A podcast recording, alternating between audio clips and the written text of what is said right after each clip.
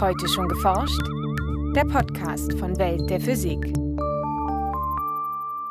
Herzlich willkommen zur 201. Folge. Es begrüßen Sie Michael Büker und Nora Kusche. Mit sogenannten Cherenkov-Teleskopen suchen Astronomen nach extrem kurzen bläulichen Lichtblitzen, die darauf hindeuten, dass extrem energiereiche Gammastrahlung auf die Erdatmosphäre getroffen ist. Was Cherenkov-Teleskop macht, eigentlich Cherenkov-Teleskop ist eine fotografische Kamera. Man konnte mit einer fotografischen Kamera genauso gut dann Bilder schießen, nur braucht man eine sehr schnelle Kamera. So Rasmik Mirsojan vom Max-Planck-Institut für Physik in München. Die Belichtungszeit beträgt bei diesen speziellen Teleskopen nur wenige Milliardstel Sekunden. Wie Wissenschaftler mit den Cherenkov-Teleskopen Gamma-Astronomie betreiben und welche Strahlungsquellen im All sie dabei entdecken, darum geht es in unserem heutigen Schwerpunkt.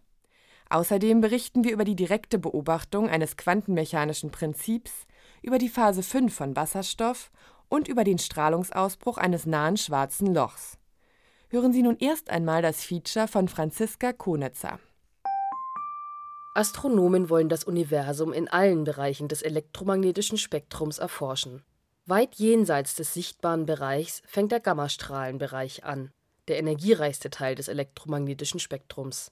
Während die sichtbaren Lichtteilchen oder Photonen Energien von einigen Elektronenvolt aufweisen, besitzen Gammaquanten teilweise weit mehr als millionenfach höhere Energien. Es gibt keine Obergrenze und äh, die höchsten Energien, die wir heute kennen, dann äh, das Teilchen besitzen, die sind etwa 10 hoch 20 Elektronenvolt. Und Gamma-Quanten konnten auch genauso viel Energie besitzen. Ja.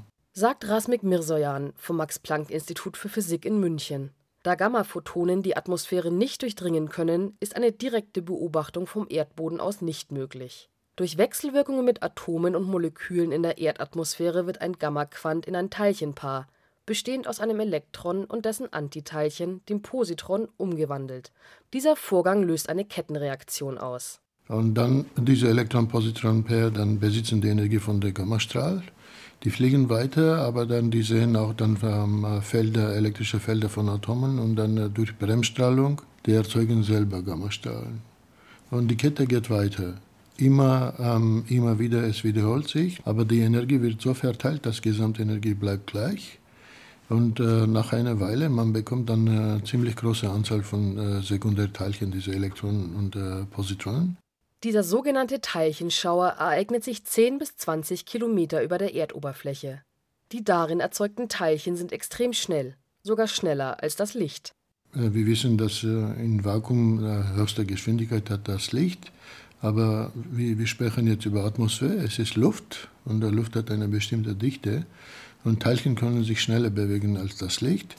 Und dadurch diese Teilchen emittieren Cherenkov-Licht. Das ist ein bläuliches Licht, entdeckt von Pavel Tscherenkow 1934 und ähm, sagen wir seit Mitte 50er Jahren diese Tscherenkow-Strahlung ist ein sehr starkes Instrument geworden, weil äh, diese Lichtemission ist ziemlich heftig. Es ist ein intensives Licht. Die Tscherenkow-Strahlung macht sich in Form blauer Lichtblitze bemerkbar, die lediglich wenige Nanosekunden, also Milliardstel Sekunden aufleuchten. Die Fläche, die auf dem Erdboden von einem derartigen Blitz angeleuchtet wird, beträgt dabei allerdings mehrere hundert Quadratmeter. Für den Nachweis dieser Strahlung nutzen Astrophysiker spezielle Tscherenkow-Teleskope. Eines von ihnen ist das aus zwei einzelnen Teleskopen bestehende MAGIC-Teleskop auf der spanischen Insel La Palma. Razmik Mirsojan ist einer von über 200 Wissenschaftlern, die an der internationalen MAGIC-Kollaboration beteiligt sind. Der Hauptspiegel eines MAGIC-Teleskops, der das einfallende Licht bündelt, ist aus vielen einzelnen Aluminiumspiegeln zusammengesetzt und durchmisst insgesamt 17 Meter wie optische Teleskope vermessen auch Tscherenkow-Teleskope den sichtbaren Bereich des elektromagnetischen Spektrums. Allerdings beträgt die Belichtungszeit für MAGIC nur wenige Milliardstel Sekunden. Das liegt zum einen an der extrem kurzen Dauer der Tscherenkow-Lichtblitze, aber auch an weiteren Dauerlichtquellen am Nachthimmel, die sonst zu einer Überbelichtung führen würden. Eine Hauptkomponente ist so, sogenannter Airglow. Ja, das sind die Atome und Moleküle von der Luft, die tagsüber ähm, bekommen Energie von der Sonne und äh, in der Nacht die strahlen es aus. Das macht dann etwa 40 Prozent des äh, Nachthimmelslichtes. Wenn man ähm, in, in dunklen Nacht nach oben guckt, dann sieht man, es ist nicht schwarz, es ist so etwa bläulich etwa. Und äh, dann es gibt eine zweite Komponente, das sind dann äh, integriertes Licht von Sternen, die wir, die wir nicht äh, auflösen können mit unseren Augen. Aus dem charakteristischen Signal der Tscherenkow-Lichtblitze können Wissenschaftler anschließend auf die Energie und Richtung der Gammastrahlung schließen, die sie ausgelöst hat, und damit auch auf deren Quellen. Das können beispielsweise Quasare sein, aktive galaktische Kerne, in deren Zentrum sich ein extrem massereiches schwarzes Loch befindet. Oder aber Supernova-Überreste, also die Überreste eines massereichen Sterns, der am Ende seiner Entwicklung als Supernova explodierte der Krebsnebel im Sternbild Stier ist als Supernova-Überrest eine der stärksten Quellen an Gammastrahlung in unserer Galaxis. Allerdings ist er mit Hilfe der Tscherenkow-Teleskope nicht so leicht auszumachen, da nicht nur Gammaquanten Tscherenkow-Strahlung am Nachthimmel auslösen können und sogar relativ selten sind. Von diesem Krebsnebel sagen wir, wenn man äh, bei der Schwelle von 1 TV, 1 Teraelektronenvolt oder 10 hoch 12 Elektronenvolt Messungen macht, dann in einer Stunde, man misst etwa 30 Ereignisse, 30 Gamma-Ereignisse. Ähm, in gleicher Zeit, man misst, sagen wir, tausendmal mehr äh, ähm, Hadron-Ereignisse. Hadronen sind definiert als Teilchen, die von der starken Wechselwirkung zusammengehalten werden. Beispielsweise gehören Protonen dazu, die einen Großteil der kosmischen Strahlung ausmachen. Diese energiereichen, geladenen Teilchen treffen aus dem Weltall auf die Erdatmosphäre und können ähnlich wie die Gammastrahlung Teilchenschauer auslösen, die sich allerdings, etwa was die darin erzeugten Teilchen angeht, von denen der Gammastrahlung unterscheiden. Daher können Wissenschaftler die Signale der Gammastrahlung mit Hilfe spezieller Berechnungsverfahren isolieren. Neben der Vermessung von Gammaquellen innerhalb unserer eigenen Galaxis interessieren sich Astronomen auch für extragalaktische Gammaquellen wie beispielsweise Quasare. Dabei liegt ihr Fokus vor allem auf deren Entfernung 2007 gelang dem Magic-Team ein Rekord. Sie wiesen die Gammastrahlung eines Quasars nach, der über 3,5 Milliarden Lichtjahre von uns entfernt ist. Das Besondere daran: Das Universum ist eigentlich nicht transparent für Gammastrahlung, da diese durch die Wechselwirkung mit anderer elektromagnetischer Strahlung gedämpft wird. Somit kann sie nur gewisse Distanzen zurücklegen, bevor sie verschwindet. Astronomen wissen allerdings nicht, wo genau die Maximaldistanz liegt ja, und äh, seit 2007, wir haben mehrere Quellen beobachtet, jetzt acht Jahre lang. Ja, und wir haben immer wieder versucht, irgendwie die Grenze zu erweitern, weil wir wollen weitersehen. Weitersehen, das heißt weitersehen, heißt, äh, das heißt irgendwie noch frühere Geschichte zu rekonstruieren. Vor kurzem gelang den Forschern dann mit Magic ein neuer Fund. Sie spürten die Gammastrahlung eines Quasars auf, der seine Strahlung vor 7,6 Milliarden Jahren Richtung Erde aussandte. Dieser Fund stellt nicht nur einen neuen Entfernungsrekord auf, sondern lässt die Wissenschaftler auch auf Erkenntnisse über das sogenannte extragalaktische Hintergrundlicht hoffen. Dabei handelt es sich um das diffuse, schwache Licht aller Sterne und Galaxien, das das Universum erfüllt, aber kaum direkt beobachtbar ist.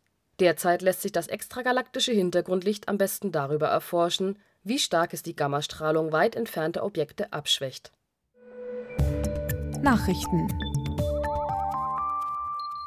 den quantenmechanischen Effekt, der als Pauli-Prinzip bekannt ist, haben Forscher mit einer neuen Methode direkt beobachten können. Das Pauli-Prinzip besagt, dass zwei Teilchen von der Sorte der sogenannten Fermionen mit identischen Quantenzahlen niemals denselben Zustand einnehmen können. Atomphysiker vom Max-Planck-Institut für Quantenoptik in Garching und der Ludwig-Maximilians-Universität in München brachten dafür Atome des Isotops Lithium-6 durch Laserkühlung auf extrem niedrige Temperaturen wie sie aktuell in der Fachzeitschrift Physical Review Letters berichten. Die Forscher überlagerten die kalte Atomwolke dann mit einem optischen Gitter, das durch die Interferenz von Laserstrahlen erzeugt wird. Von den kalten Atomen im atomaren Grundzustand war nun zu erwarten, dass sie jeden Gitterplatz höchstens einfach besetzen.